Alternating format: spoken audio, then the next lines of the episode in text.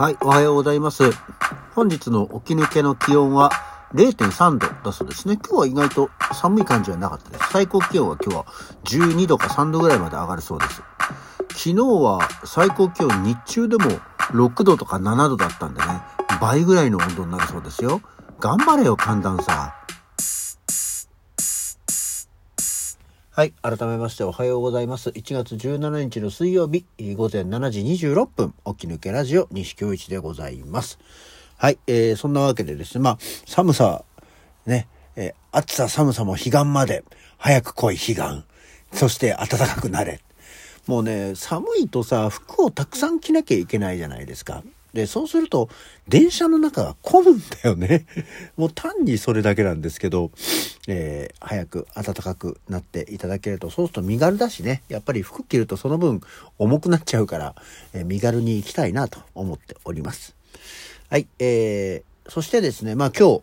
えー、は普通にお仕事行くんですけど、今日から、えー、なんか誰かという、う新しい松本さんが始めた、え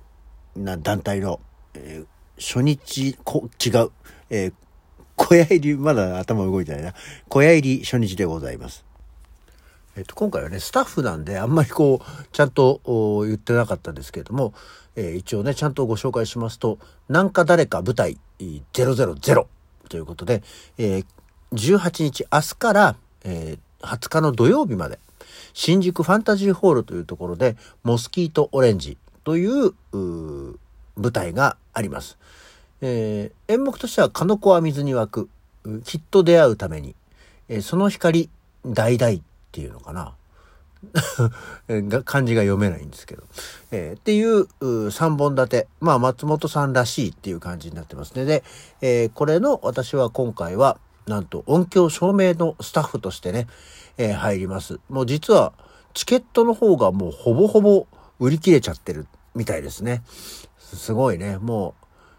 これはいつの段階？昨日の段階で、もう明日の初回が残席1。で、最終日の最終回も残席1。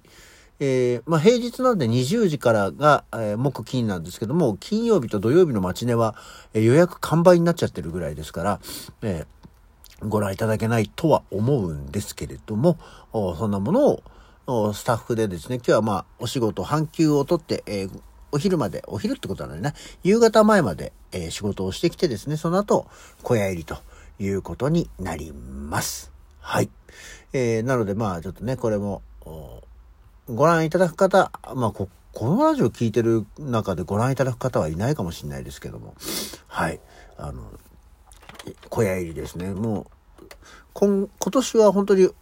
演劇舞台出演が全然、あれですけども、まあ、え、舞台に関わることにはなっておりますのでね、えー、よろしくお願いいたしますというぐらいなところです。さて、えー、まあ、早速なんでね、えー、今日は誰の誕生日でございまして、今日1月17日はですね、結構いろんな人がたくさん、あの、ここで名前を出すにはたくさんいる日でしてね、まずは1900年。1900年の人言うっていうところですけど、1900年に細川龍玄が生まれてます。細川龍玄って言われてもっていうね、政治評論家という肩書きの方なんですけども、もう私が本当に小さい時、小学校上がる前ぐらいからかな、あの、細川龍玄っていうのがですね、日曜日の朝、多分あれ TBS だと思うんだけども、時事放談っていう、うなんかね、あの、いわゆる政治評論家がその世の中を切るみたいなテレビをやってて、うちのおじいちゃんが必ずそれはもう見てたのね。毎週日曜日の朝。あれ何時ぐらいだったんだろうな。今調べた。えっ、とね、時事放談っていうのはね、まあもともとは1957年から1987年まで、えー、日曜日の朝8時半から9時の30分間、えー、やってたんですね。っていうのがありまして、まあ、それをずっと見てたので、あの、テレビで今見るのはね、あの、で出てくるのは、あの、ビートルズの時に、あの、気違い気違いって、あの、何？オバマ年恵っていう、うまあ、おじいさんがね、あんなの聞くやつは気違いだっていうことで言うのが有名な映像として残ってますけど、それやってたのが時事砲弾なんでね。まあそれに出てたおじいさんっていうところで、こんなに別に細川龍玄にあの尺を取りたかったわけじゃないんですけど、っていうのが生まれてますよっていうね。あとは、えー、ぐっと上がって2021、あ、じゃ1921年、えー、DJ のもう先駆けですよね。糸井五郎が生まれ、えー、1929年には村田秀夫が生まれてます。村田秀夫ってさ、あの、我々の年代だとこう、まあ、ビートたけしとかがネタにして村田だっていうものがありましたけど、もう、に、えー、2002年、もう20年ぐらいね、前に亡くなってるんですけど、亡くなってから、もう、あれだよね、あの、村田秀夫っていう存在自体がさ、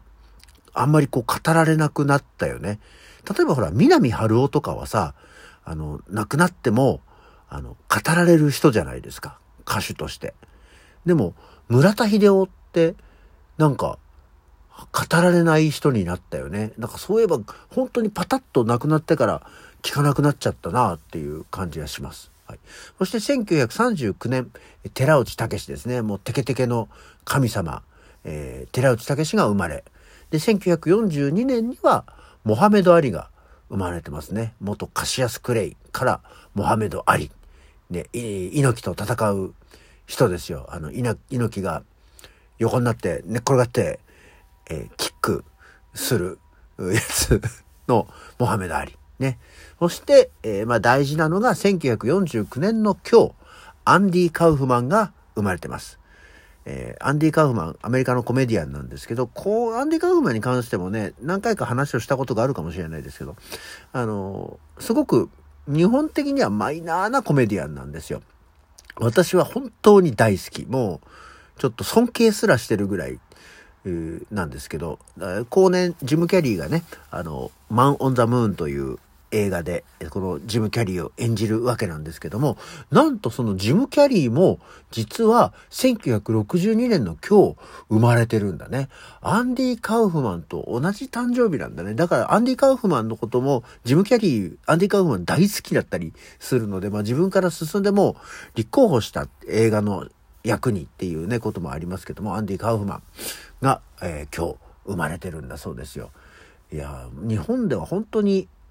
ほぼ取り上げられないコメディアンなんですよね。まあ、代表作はマイティマウスのネタがあるんですけど、まあ、それ以外もいろいろあるんで、今その、マン・オン・ザ・ムーン自体が、あれだよね、配信とかにはなってないんで、多分入ってないんですけど、ネットフリックスで、えー、アンディジムというその映画の